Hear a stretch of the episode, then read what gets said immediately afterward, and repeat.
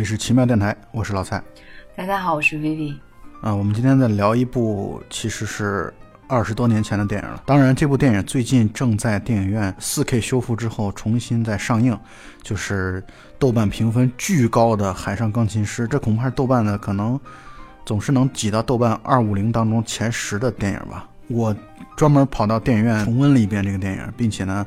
我又在用电脑又看了一遍加长的版。就加长版，我这个看的加长版是一百六十九分钟的，电影院的时间应该是一百二十五分钟的，差不多中间还差了四十多分钟。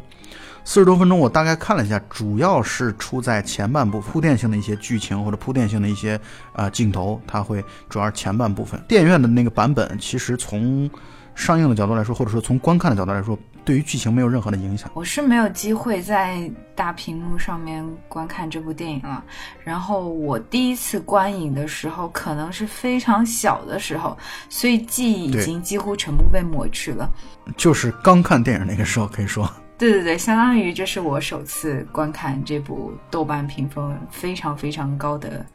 电影。对我得首先先提出我的一个观点啊，这仅代表我个人的观点，就是我觉得这个片子配不上这么高的分数，我只能这么说，因为我个人本身就特别不喜欢那些类似于像《阿甘正传》啊，然后《肖申克的救赎》啊，然后这片子我都觉得太过于的煽情啊，太过于的。不够克制。我发现我台的观点基本上是属于这样，就是豆瓣评分太高的电影反而不是我们的菜，比较敬而远之，会觉得是好电影没问题啊。这个地方我们必须得先承认，它绝对是好电影。包括我在电影院看这部电影的时候，《海上钢琴师》的时候，其实我也挺感动的。但是我就觉得它要达到九点三分，那真的是要所谓的神作，我觉得离得还很远。因为好很多的好电影是完全可以比这个片子，无论从艺术造诣上，包括片子深度上，包括表现手法上，啊，我觉得都有很大很多的片子是在这种片子之上了。但是这也很正常。我们说这句话绝对不是站在一个所谓小众的身份上沾沾自喜和优越感，真没有这个意思。只是表达了自己个人的一种喜好而已。对对对对，仅能够说明就我们的喜好就是朝这个方向。因为其实我觉得我们。呃，某种程度上都比较内敛的人受不了太浓重的抒情。对你，比如说，我现在看有的片子真的看不下去。我以前小时候看过的那个什么，呃，脑海中的橡皮擦，然后还有包括假如爱有天意，我这种片子我现在真的一点都看不下去。我觉得这种片子实在是太，就煽情煽的太过了。我得这么说。《海上钢琴师》属于煽情片当中做的非常出色的一部，就是它的逻辑没有问题，剧情没有问题啊，这已经做的很好了。但是呢，只不过就是这个分数来说还是太高了。像你刚才说到的，我不得不提一部是《忠犬八公》，因为我本身是养狗的人，肯定会对这样的题材非常的感冒。但是我发现这部这部影片在豆瓣评分上也是相当高，估计也是九分以上，肯定是九分以上。呃，九点二，好像九点二。对对对。它是有很多很多的泪点在那个里面，可能观每个人对观影的期待是不一样，就是在这样子打动人的一个方面，可能他做的非常好，只是刚好不是我们的菜吧，估计。就你比如说打动人这件事啊，咱们说到打动人这件事啊，我们可能现在会更被什么样的片子打动？比如说，呃，《东京物语》啊，《秋刀鱼之味》啊，就是小金的作品。啊，这种特别淡淡的，但是我不得不说，我们两个这这么一说的话，显得我台的观点和品味过于单一了。对对对，是，这仅代表我们俩的观点。对对对 对，不敢说那是大家的。我得先说一下关于呃托纳多雷三部曲：天堂电影院、呃西西里的美丽传说，然后以及这个海上钢琴师。我的观影顺序是这样的：我是先看了西西里的美丽传说，当时就没有留下太深刻的印象，除了对莫妮卡贝鲁奇。的这个印象实在是太过于惊艳之外啊，不管她的长相、身材，对这这各种留下极其深刻印象之后，那么再一次看到天堂电影院是在今年的上海电影节，其实是我第一次看天堂电影院。天堂电影院看的时候，我就会觉得有点，说实话啊，有点失望。天堂电影院是我在今年上海电影节看的最后一部片子，那个时候我本来想着说，哎，以天堂电影院这么一部。鸿篇巨制，就是大家评分如此巨高无比的，加上又是一个向《迷影者》致敬的一个片子，作为一个结束，我觉得应该是上海电影节的一个非常好的画上一个圆满的句号。结果呢，看天坛电影院的时候，我就会感觉到，反正我共鸣不起来。就是虽然它是一个讲爱电影的人的这种故事，但是我真的没有共鸣。我觉得，嗯，太过于的，还是我刚才说那句话，就是不够克制，在煽情的问题上做的太不够克制了。而这个一九零零，也就是《海上钢琴师》，原本我这次在看之前，其实我也是第一次看，我本身抱着一个很。很低的预期去看，但反而反而，其实你如果带着低的预期去看的话，你反而会觉得，哎，一九零零可能是这三部曲当中最好的一部，这是我的感受啊。而且再一个，它有好的地方在于它的音乐实在是太棒了，这个音这个音乐这是没得说，而且整个的这个钢琴的配合啊，然后包括呃《海上钢琴师》当中有一个特别好的我喜欢的细节，就是他跟胖子一起就是在观察大厅内的那种各个。不同的角色的人的时候，他给他们配上不同的音乐，那段太牛逼了，我觉得那个就是让我觉得特别充满了技巧性，而且这种技巧性又特别的好看，这非常好看啊。那段大概三分钟嘛，也是我觉得电影中最最亮的一段。真的，我们的品味如此的单一。我们把把电台关了算了，这种单一电台。就是他充满了那种狡猾，那种就是导演的狡猾，导演的脑脑洞，导演的小心思，然后同时呢又通过音乐，通过对话，通然后通过镜头的然后表现出来，而且这里边还充满了一些故事性，就是他对于每个人的背后，他有一种猜测啊，这本身我觉得是一个很好玩的事情，特别有才华，我觉得才情四溢那段。嗯，这段是比较直给的，他通过他的音乐来表达每个人的一个境况。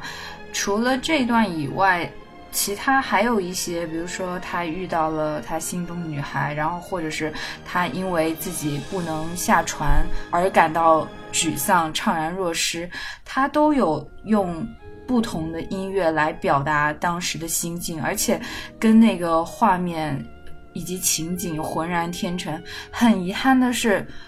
我觉得这部电影无疑最好的就是它的这些音乐的选用，但是非常遗憾的是，我个人认为我的音乐素养不够，就是不能很好的去表达它的优点。呃，这样吧，就是我们现在可以先聊一聊，你觉得这个片子当中特别让你印象深刻的，或者你觉得好的一些细节的部分啊？我觉得我们可以先先这么来谈，比如说，就像我们俩刚才先谈到了第一个印象特别好的地方，就在于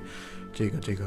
他在大厅当中根据不同的。呃，这个宾客的样貌、打扮、穿着，然后以及表情，然后来去揣测他们背后的故事，并且通过这种揣测，他通过音乐能够表现出来。而且你知道这一点特别好的地方在于，他表现的那音乐啊，观众是买账的。我的意思是说，观众完全认可、同意他的这种观点，就是他那样一谈说。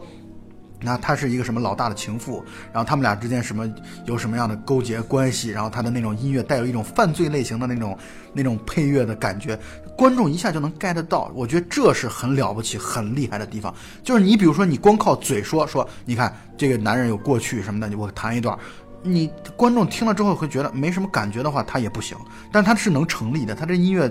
构造出来是构建出来能成立，我觉得这是。这个片子特别了不起的地方，我觉得这就是托纳多雷在那个他的时空三部曲当中，我为什么会觉得这部片子是其中最好的一部的原因所在，就是因为这部电影的音乐实在给这个片子加了太多的分数。钢琴本身就带带有一种很煽情的情绪在，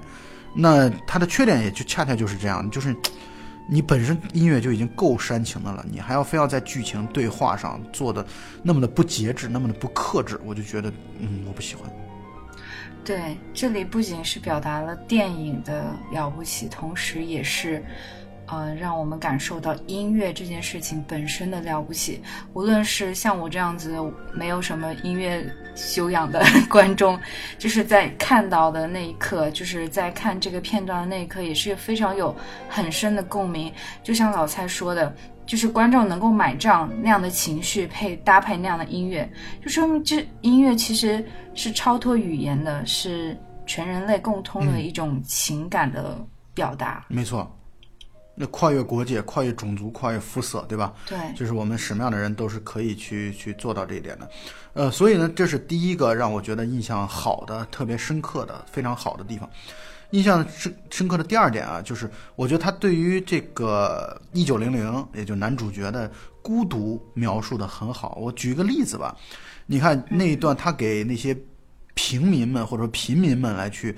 呃，表演的时候，大家群情激昂，很开心的，然后包括点曲子啊、点歌啊，然后让他来去弹，然后大家都很开心。然后结果有一个人说 America，America 然后有一个人 看到了美国之后，大家一拥而散，把他一个人留下了。就到那个刻，你会觉得哦，所有的这个只是个玩乐的工具而已。对对对，就所有的天才，所有的这种，就是天才是孤独的，就是你会觉得，虽然看上去好像快乐的跟大家在一起弹奏音乐，嗯，但其实别人把他说甩就甩，甩的很轻松，就可以当做他完全不存在一样。我觉得那一刻的孤独是让我觉得我很喜欢这部片子的地方。这片子其实无处不在的，当然这也是艺术跟现实之间的关系。在大家还没有搞清现实的，可以说是温饱问题的时候，不会过那么多的去花自己的精力在艺术欣赏这件事情上。那咱们从另外一个角度来说的话，它其实也是艺术与娱乐之间的关系嘛。就是可能对于普通老百姓来说，会觉得那这就是个娱乐嘛，啊，娱乐这件事儿是随时想抛就抛的嘛，它没有到达一个。艺术的高度，或者说知音理解的这样的一个高度，在我看来，一九零零唯一的一个看上去像是知音的，就是这个片子的讲述者，就那个胖子，然后也是那个小号手。但是我依然认为啊，他也没法去完全理解一九零零的孤独，或者一九零零的内心。他是朋友，但是这种朋友呢，就更多的是一种欣赏，或者他站在一个低处欣赏一个天才的一个伟大，他想跟天才平起平坐，这件事儿是很困难的，其实。对他还是站在我们凡夫俗子这一方来观察。但是呢，我就觉得这个片子当中所体现的天才的孤独，我觉得在那一刻表现的很好啊，这是我要提到片子的第二个优点。对，说起孤独，我还想到其中有一段是他的那些朋友都下岸，可能都下岸去玩了，或者是去干嘛了，然后他就一个人，因为自己无法克服。不想下岸的这样的心理，然后就一个人在那个黑暗的电话房里面开始打，可以说是骚扰电话吧。对，打那种拿出电话簿打不认识的人的电话。这里你有没有想起来，就是我们之前录过的一部恐怖分子，里面有一个被被那个禁足的不良少女，在家也做了同样的事情。对。我们的听友是懵逼的，因为 你说你们什么时候录过恐怖分子？我们是录过恐怖分子，只不过还没做出来而已。我想说的是，其实这种事情我小时候也做过，就真的是一个人非常无聊、孤独的时候才会做的事情。就是他的这个孤独啊，他带有一种天然的乐观，或者说他会把这种孤独的情绪会会尽可能消解掉，所以他会像是一种玩乐这种方式。对对对，因为这件事情本身就是一个恶作剧，是一个玩乐。对，对对对。呃，这片子我想说的第三个优点是，这个片子当中埋了一条小的线，我觉得这条线埋的非常的好，就是关于他在船上偶遇的那个拉手风琴的，类似像小小小风琴的那个小手风琴的那个艺人，然后他跟他讲了大海的声音，然后所以呢，他其实产生了一种想要去想要去下船的一个冲动。我觉得他是在这个。男人身上第一次产生了想要下船的冲动，而在这个男人后来，他的女儿又上船的过程当中，他第二次产生了下船的冲动。我觉得他等于就可以说跟他们父女俩是密不可分的。对他们家这个处理的很好的地方就在于，他一开始是通过一开始通过画面镜头交代了他和那个女孩，可以说是他对那女孩可以说是一见钟情，就是嗯，那女孩其实长得。初次的镜头拍出来没有那么的美丽，但是这女孩是真的属于越看越好看的那种类型，而且她的气质非常的符合这个角色。是是是，但是她同时在那种平民的外表下或者平民的外在条件下，却有一种比较高贵的。你看她在船上那个下雨的那那个甲板上，她在她那个女孩独自撑伞的时候，本来。呃，一九零零是想要给他送他自己的那张唱片的嘛，但是他一直没有去去把这个事情没有迈出那一步。我觉得他和这对父女之间的这种关系的描述，是我觉得这个片子做的又是非常好的一个地方。嗯，我相信看过这部影片的观众朋友都会对，呃，这个女孩初次出现在那个窗台。然后，一九零零开始即兴创作那个曲子，也就是全片的主题曲的时候的那个画面非常有印象，因为不同于他在斗琴或者是各种炫技的那个曲子的风格，他在那一刻遇到心动女孩的时候，那个曲子是非常悠扬温柔，然后其实是比较简单的这样一个旋律，但是这整个画面又非常的和谐，真的是那种心动的感觉。对，而且这个片子做的还特别好的一个地方就在于，在情感线上，我觉得在我是说在男女情感线上，我觉得他做的相当的克制。就就就他如果都能够做成这样的这种克制，那我觉得这个片子在我看来，印象或者说打分一定会再再高一个档次。你看他这个片子的一个特别算是小高潮的戏，就是他潜入到了那种三等舱的，就是平民所在的三等舱的那个仓铺当中去，然后去找那个女孩。然后找到那个女孩之后，其实那段戏的戏剧张力做的也挺好的，就是观众会去想，哎呀，他会不会被抓住啊？他会不会被发现啊？等等。但是他很快的就让呃一九零零轻轻的亲吻了一下那个女孩，之后这个剧情就结束掉了，既没有说让那女孩醒来，然后也没有说接下来又发生了什么，没有，而这个这个故事就或者那段小的节奏就结束掉了。我觉得这是做的非常克制的地方。对，没错。我想补充一句，当他潜入那个三等舱的那个卧铺去找女孩的时候，时长是有点长的。然后那个时候的光影是那个水波的影子在。当时那个背景音乐是一个非常简单的音符，那个水波和那个音符又是再一次完美的结合了一起。不知道你有没有注意到这个细节？对对对，所以那段戏上，我觉得也是全片非常非常好的。就是很多人会觉得，呃，就是包括你去看抖音啊，包括你去看那些短视频的平台啊，他们很多时候会把这部片子，会去讲他和那个就是爵士乐的发明者的那个斗钢琴的那段作为这个片子的标志性的内容。但我恰恰是觉得他其实在去三等舱亲吻了那个女孩，并且快速的、迅速的这个。场景结束掉，我觉得这才是全片的最高潮的部分啊！这个全片最精彩的部分，他处置的处理的也很得当。对，而且他这个人物性格也是，就是表现的非常好。他非常的单纯、执着，对感情，他的感情又非常的热烈、强烈，但是他又很收敛。你你放到说实话，你放到别人身上的话，这就是臭流氓，对吧？对。这个，但是你你放到一九零零身上的话，你会觉得。嗯，很合理，而且呢，一点都不色情啊，一点都不没有登徒子的这种嫌疑，呃，就是我会觉得顺理成章。就那一刻，其实观众也都希望他和女孩，呃，有所发展最好。没有发展的话，至少也是这样萍水相逢的，两人有有这样的有有肌肤相亲的这个过程，就会觉得很合适。就到这个程度，就就最好了。嗯，虽然电影里面没有讲，但是观众也会猜测，这应该是他情窦初开，是他第一个喜欢的女孩。对对对对对，这肯定的，就是看他的那个表现，看他那个就是完全呆住了的那种表。而且这个片子它还有一个优点啊，这可能我们已经说到第五个了吧，或者第四个优点，就是它就像是一种音钢琴之神的感觉。什么意思呢？就是他从一开始小男孩的阶段的时候就表现出这一点了。就是那些音符是流淌，从他的手指当中流淌出来的，他也不知道是在哪儿，或者说片子当中也没有讲他是在哪里学的，他就像是他真的是一种天才，就是这种天才的这种这种状况。所以你看啊，他对他对那个见到那个自己心仪的女孩的那个表情，以及他在那个过程当中，我觉得他已经他已经他的神或者魂魄已经不在了，他已经被那个女孩勾走了，但是他的手还能够完全。在这种情况下，依然流淌出美妙的音乐来，去配合整个的这样的一个出神，或者整个就是可以说是一种魂飞魄散，对吧？嗯，那么那么这就是代表了一种真的是有一种上天的天启启示在里边。对，就是他这里为什么是个天才，或者是他为什么在跟那个黑人斗琴的时候能够远胜出于他？我觉得这取决于他在表演的时候，更像是一种表达，而不是表演。就是给给我的感觉，就是他不是他，他像是被某种神附体了一样。对，像其他人以那个就是黑人钢琴，就是黑人爵士乐发明者为代表的一些音乐人，他可能就是想要的是一种技巧的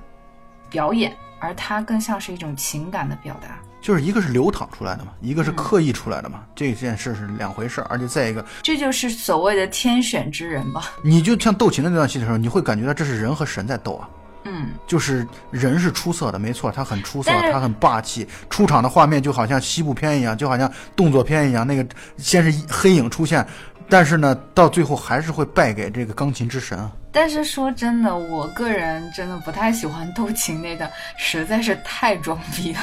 两个人一个比一个装逼。那这个就是属于观众，真的是必须要符合观众的呃需求嘛。这你看到那个斗琴的那场戏的时候，让我呃我我会想起来《食神》，就周星驰的《食神》这部 这部电影，他就会把这种东西，因为这是属于属于这种商业类型片的所必须要有的这种要素嘛，就是嗯，我们两个两相争斗嘛。所以我的观点是，其实托纳多雷的这个《时空三部曲》，在我看来，它是一种爆米花文艺片。就是它是文艺片啊，相当的细腻或者感情情感真挚细腻，但是从另外一点上来，从讲述的角度方式上，又符合非常符合商业类型片的这种讲述的方法，比如说这种讲述的节奏啊，包括就平铺直叙的这个过程啊。我想在这个地方，我想再说一点这个片子的好的地方，或者说其实也是值得诟病的地方，就是这片子它从一开始啊，它塑造了一种。这个讲述的故事和真实之间界限比较模糊的一个发端，或者说一个一个开始。这个故事到讲到最后，感觉越讲越实，因因为他从一开始他其实是想说这个人其实没存在过，或者说这个人可能不存在。就是胖子他在一开始讲的第一句话他是这么说的，他说这个人可能从来就没存在过，这个音乐也从来没有存在过，啊，这演奏者是假的。他从一开始他是这么说的胖子的，他只不过是一个喜欢用很多华丽辞藻的胖子而已。对但是你会发现到后来的时候，这个故事越讲越实。就是我和薇薇，其实，在我们准备会的时候也在聊的，就如果这个故事它能够做的这种虚幻界限感，能够能够虚幻与现实的界限感能够再模糊一些的话，就是你就像是一个传奇，你在所有的报纸当中，你在所有的对，你在所有的报纸当中，所有的历史书当中，你都查不到这个人，就没有这个人的存在。但是又像是人口口相传的故事，那这不就是传奇吗？就是就好像女娲补天，就好像后羿射日，这些人、呃存在过吗？啊，我们不知道啊。传奇的有趣的地方不就在这儿吗？对我们甚至一致认为，其实这个故事并不存在，是胖子编的，那该多好啊！对所以接下来我们就想来谈一谈我们对这个故事不是特别满意的地方。我想给各位听友推荐一部片子，这个片子真的是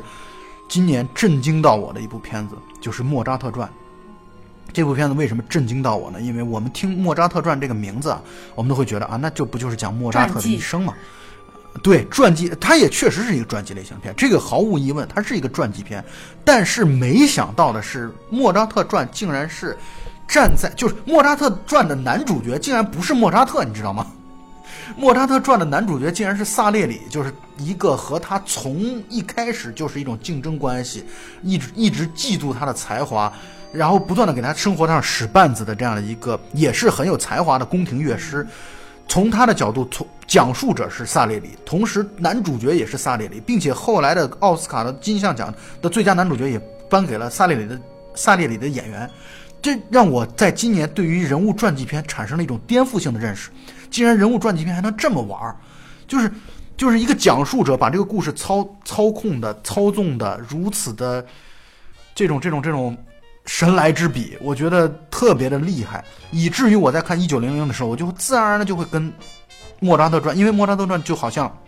人物传记片的一。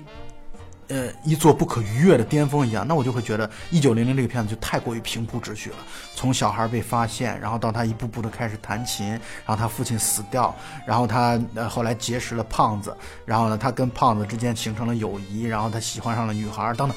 就太过于的平铺直叙。这是我对这个片子第一个不是特别满意的地方，或者说我对他有更高的期待。第二个呢，就是我们刚才也一直在说的，就是他如果能够把这种想象。啊，讲故事和现实的边界做得更加模糊一些的话，我觉得这个故事可能会更有魅力，就是这个故事会更加的有趣啊，有意思、好看、好玩儿。对，其实他一开始就已经交代了，这个小孩儿一九零零，他刚他的那个养父黑人养父刚找到他的时候，他是就是一个小婴儿在那个船上，他从来没有在任何那个官方登记过他的身份。其实他可以为这个不存在这件事情已经做好了非常好的逻辑基础，对，是的。但是呢，他最后却把那个故事讲的太实了，是吧？嗯。第三个呢，就是其实我我在看我在电影院看电影的时候，我也是很不满意的地方就在于后来胖子不是上船了吗？上船我们都知道，按照剧情的逻辑来说，他肯定是会遇到一九零零的，关键是怎样一种形式来遇到。我倒更希望他后来遇到的那个一九零零更像是胖子想象出来的一个对对，类似于像鬼魂一样的人物。我甚至都想过，他们俩不是在那里谈这个一九零零的这个为什么不下船？对，合作一曲也可以啊。然后包括他们俩，他在一九零零在讲述自己不下船的原因，我觉得这个地方我就尚且能忍受，因为其实高级的文艺片啊，或者说高级的电影，我在我看来，一九零零从下船的那一刻僵在僵在那个舷梯上，僵了大概有半分钟的时间。船上的船员也都在看他接下来会去哪里，然后他转身扭头，他看了整个纽约大都市星罗棋布的这样的一个各个道路之后，包括那么多的鳞次栉比的大楼之后，嗯，他产生了一种畏惧感，他产生了一种惧怕感，然后转身回来，我觉得他什么都不要去解释，我觉得这是一个特别高级的处理办法，而他非要在后来的两个人的对谈当中。要帮观众来去捋啊，我为什么不下楼？我为什么不下楼？虽然很多观众很喜欢那那段，就是讲到什么人生，呃，就是钢琴只有八十八个键啊，然后我觉得不是因这个为我看到了什么，而是因为我看不见什么。就是你从道理的本身来说是挺好的一个道理，但是我就希望他最好能够让观众自己来去悟这件事儿，这是更好的。再一个就是，如果能够在后来他把这个这个道理讲完之后，能够让他在镜头当中凭空就消失掉。啊，让我们会觉得啊，然后胖子莞尔一笑，我们会觉得这是一个胖子他想象出来的，甚至是很可能你到底是不是全部都是想象出来的，以及不哪些部分是想象出来的，这个界限模糊一点，我会觉得更加精彩或者更加有弹性。你把它故事讲的做的太实了，就会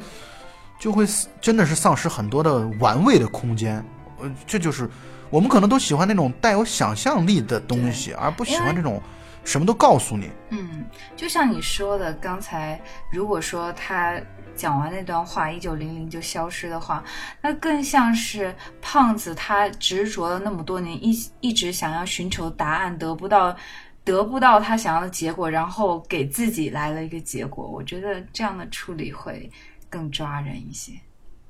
对，或者更抓我们一些吧，可能。啊，对对对，我们 我们就是不管怎么说，我们只是仅代表个人的观点。听起来对对，我们得不断的强调这件事儿。对，我们不得不强的，不断的强调这件事，因为我们生怕去得罪了，或者生怕去伤害到了大家喜欢这部片子的。其实换一个角度讲，你好好的让它出现，然后再解释为什么，也是嗯一种电影的表达方式，对吧？那对是，但就只不过啊，好吧。但是从另外一个角度，我想说这么一个观点啊，薇薇，嗯。看电影是需要缘分的，就是你可能在什么时刻遇到一部电影，它其实很多时候决定了你对这个电影的这种这种态度啊，你的观点。你比如说，我在想啊，假如我是现在呃这个年龄，然后再遇到第一次遇到《英雄本色》的话，我是不是还会像我在中学时候就遇到《英雄本色》这部片子那样的感动、感激涕零？我觉得。恐怕要打很大的一个折扣和问号，对，可能就是在你热血少年的时代遇到了这个一九零零这样的一部，这不，因为我刚才已经说了嘛，这部片子的情感是真挚的，是细腻的，这一点我们毫无怀疑。只不过它表现手法不太克制啊，就是把这种煽情的这种这种煽情的过程啊，煽的太过了，煽的太，嗯，就是我觉得就主要在这儿。对，这片子确实是一个好的电影，这个这个是没有争议的啊。嗯，就是他可能在这些煽情的桥段上，如果再能克制一些的话，我觉得他会进入到一个更加伟大的电影的这样的一个序列当中去啊。嗯，那么我们想现在想来谈一谈这个选择。其实我这个片子从理解的门槛上来说没有障碍。我觉得，我觉得我对一九零零特理解。我觉得他他不下船，我我一点我一点疑问都没有。对啊，因为我总是看到一些文章说，哎呀，他为什么不下船？他要是下船的话会怎么怎么样啊？但是你就算是让他下船了，我觉得也没关系，因为他本身他已经把这个故事讲成这样了。但是如果他他就是因为没下船，才留给了观众很大的遐想空间，然后努力的想要去进入一九零零的内心，去帮他去去去想，那那你你下船的话会怎么样？呃，而且这地方又要说一个很有意思、很好的地方，就是胖子在他下船之前说的那段话特感人。胖子说。那个你去，你你跟你会跟娶妻生子，然后我会在某一个周六，对，我会带上我的老婆，然后去你家里，然后我们开了一瓶酒，然后什么的，我会带一瓶酒，然后我们来开了酒，然后小孩子们在嬉戏打闹，然后我们来一起合奏音乐。我觉得那段特别好，就代对特代表了那种凡夫俗子 对于幸福的这个词的一个，但是他是真的幸福啊！我觉得胖子的真的幸福就是这样的，那一刻打动了，我觉得打动了一九零零。就是他会觉得，因为一九零零 就像你刚才说的，他像一个天选之子，他像是一个不食人间烟火的一个人一样。对。那所以呢，他对于这种世俗间的幸福，他的感知力是不够的。但是胖子的那个描述啊，明显我觉得是打动了他。有打动他，也觉得他的眼神中可以看出来。是，我觉得他就会觉得，他下船之后，他如果跟那个女孩幸福的生活在一起之后，胖子然后在周末的时候来去拜访自己啊，两家其乐融融的在一起啊，这是多么温馨。而温暖的画面呀，但那一刻确实打动了。但是他返回的那一刻，从台阶上返回的那一刻，我觉得他其实是他跨不出那一步的，他真的没法跨出那一步。他他不属于这个，他不属于这个陆地世界，他不属于这个内陆帝国。对他真的是一种内心的恐惧，因为他在下去之前，他还把他的帽子丢出去了，就。就好像是，呃，人在遇到前面对不确定的危险的时候，扔点什么东西，看会不会被被叼走。对，就好像他面对的是群狼一样。对我看到这里，我是觉得每个人都会有不一样的恐惧。没错，我很同意你的观点。而且你看那个那一刻，我觉得我作为观众特别理解他呀。他不下船，我觉得太正常了。他。他从来就不属于这个陆地，他也嗯，不属于这个凡世间。对对对，他就是此物只应天上有啊，就是这这个他他就是这样的一个命运。这个命运虽然感觉充满了悲剧性，但是呢，这个悲剧性也是其美丽的一点啊，就是这个美丽的源泉在这里。所以我就觉得你后边为什么还要花那么大力气的去解释呢？对，这个解释就是让我觉得我我反正我对那个解释特别的不满意，我特别不喜欢。我觉得薇薇被我带跑了。本来薇薇在录节目之前，她很担心自己会对这个电影有一些批评意见的话，会怎么怎么样。但是我一直在批评，一直在批评。但真不是批评，就我觉得这个不是批评。你看我们前面说了那么多的关于这个电影的好，就个人口味不同。对对对对，所以希望不会，还是那句话，不希望不会冒犯到真正真心喜欢这个电影的人。我们可能喜欢的电影的路数不一样啊。当然，我也建议，呃，我们的听友们啊，就是可以我们互相彼此的，至少你看，我也看了你们喜欢的片子，你们也可以看看我们喜欢的片子，是吧？我们之前介绍的《足与战》，之前介绍的包括《燃烧》啊这些片子，大家都可以对，就是，当然你很可能你看完之后还是不喜欢，这很正常。而且就好像我刚才说的那句话，对，又好就好像我刚才说那句话，也可能缘分永远不会到，就是你可能错过了那一刻，就某一个时刻，你你没有看这部片子，你可能以后再看这部片子的时候，你始终是对他有一些不不同的想法。当然，我在这点上我要说说我个人的经历，就好像咱们俩之前录的《情书》那部片子，我就会觉得，我第一次看《情书》的时候会觉得。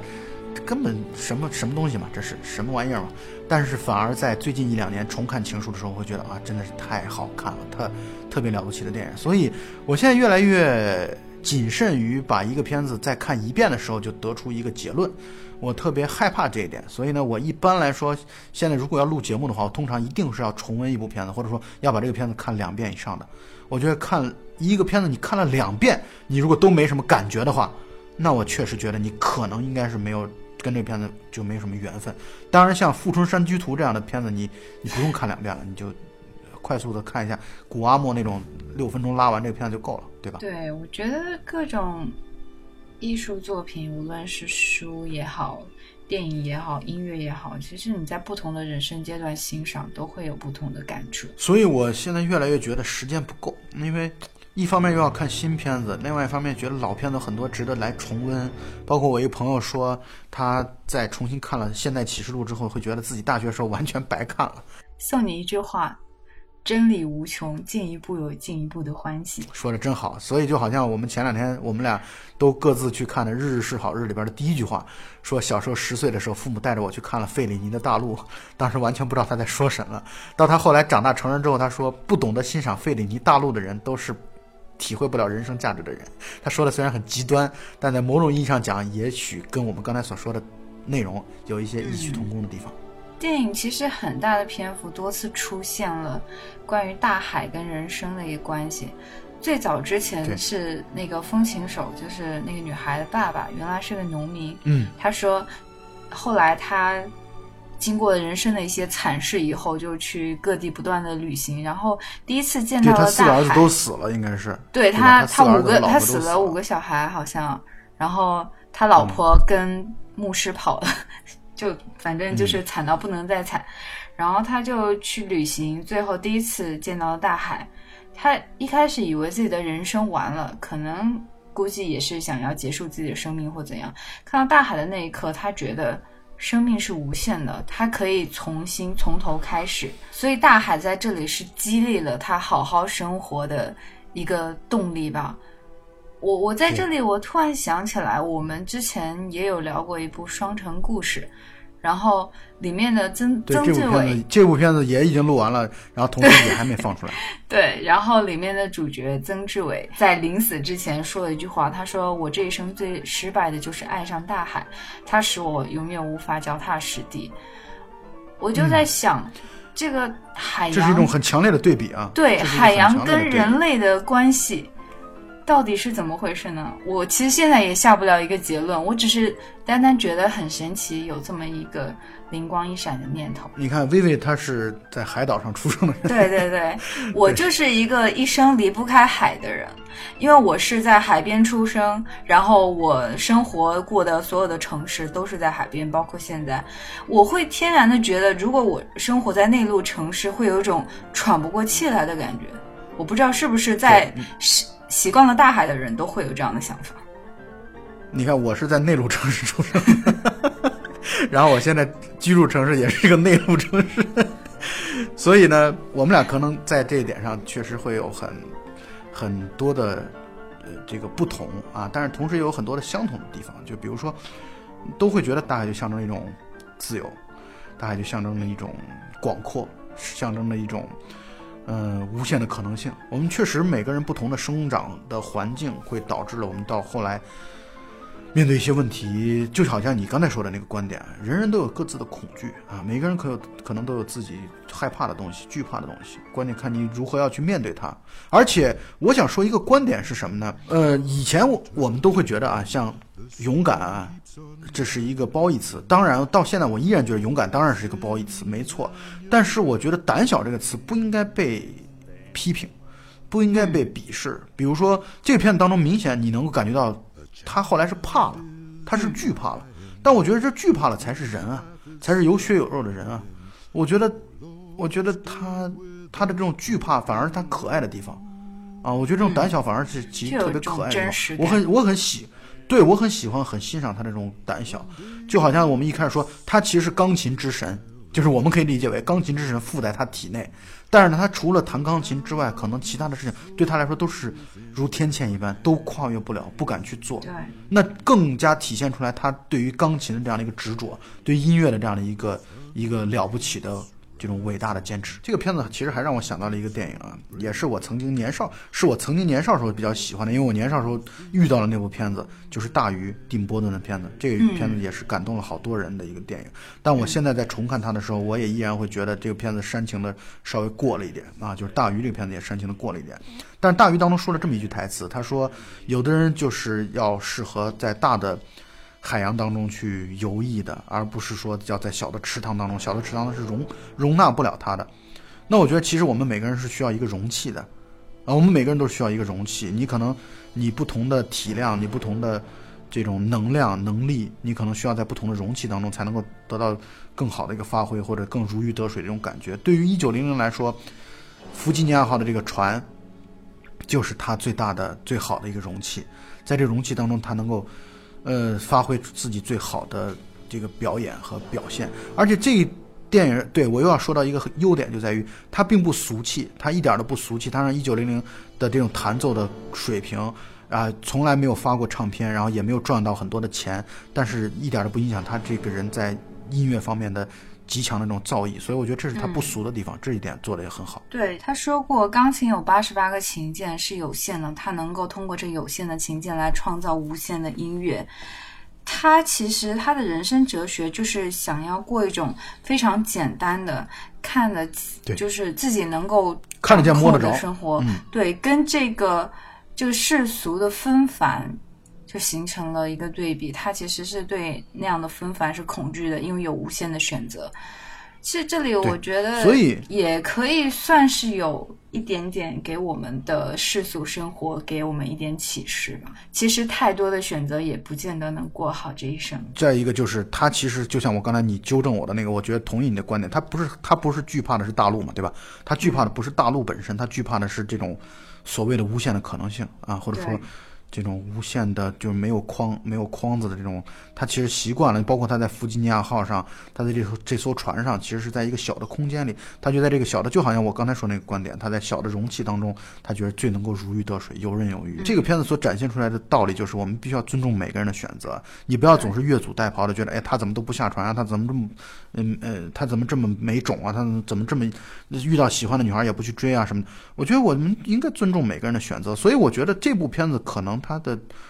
主题就是选择，就是关于选择的一个主题。然后会让喜欢追求无限可能性的人来换一种眼光，看看他的人生观。我希望我们的观点能够给喜欢这个片子的朋友们一些补充吧，啊，或者说有一些不一样的声音。但是我们呃，就像前面一直说的，这仅代表了我们的个人的观点啊。你你当然可以继续保持你的对这个片子的极度的喜欢，这没有任何的问题。我们也。举双手支持啊！对，然后我们也一直强调，这绝对是一部情感细腻而真挚的、非常优秀的大师之作。对，嗯，当然，托纳多雷，我觉得要挤到大师的这个行列当中，可能还是要再打一个折扣吧。嗯，但不管怎么说，这个片子应该又是莫里康内来去做配乐的啊。莫里康内是顶尖的配乐大师，而且是跟意大利裔的导演都会有。很多的合作，包括莱奥内，包括这个贝托鲁奇，包括托纳多雷，包括现在最近也一直在跟昆汀来做合作啊。他就是他他做了好多的这种意大利裔的导演的这种工作。那么昆汀等于也是很赏识他，非常欣赏他。那么他的莫里康内的音乐，那确实能够使得片子提升好多。我觉得在我的心目当中，我觉得莫里康内比汉斯季默要更加的强。汉斯季默可能。更多的是那种商业类型片的，虽然我很喜欢他的配乐啊，但是莫里康内那个更加的偏人文一些，可能更加的有有那种细腻感。对我之前也提到，我现在再次强调一下我的观点，就是这部电影最让我动容的地方就是它的配乐。所以我们说了这么多，不如用心的去感受一下这个电影跟配乐之间的结合以及带来的感动。然后最后我再再吐槽一下这个片子有一个。片名叫做《星光伴我心》，这个片子，这个片，这种这种片名一出来，你知道吗？就让我想起来了那个，就是。类似于像就是麦兜啊这种这种这种类型的电影，因为麦兜应该也有一集叫《星光伴我心》，还是叫还是叫什么歌声伴我心？就是大概就是为了让大家不要知道电影讲些什么。对对对对对，就是什么都别别别涉，什么都主题都别涉及。我觉得这是他们的目的。呃，但不管怎么样，我觉得这个片子值得你去，呃，值得你去多次观看吧。好，那么本期节目到此结束，大家再见。大家下期再见。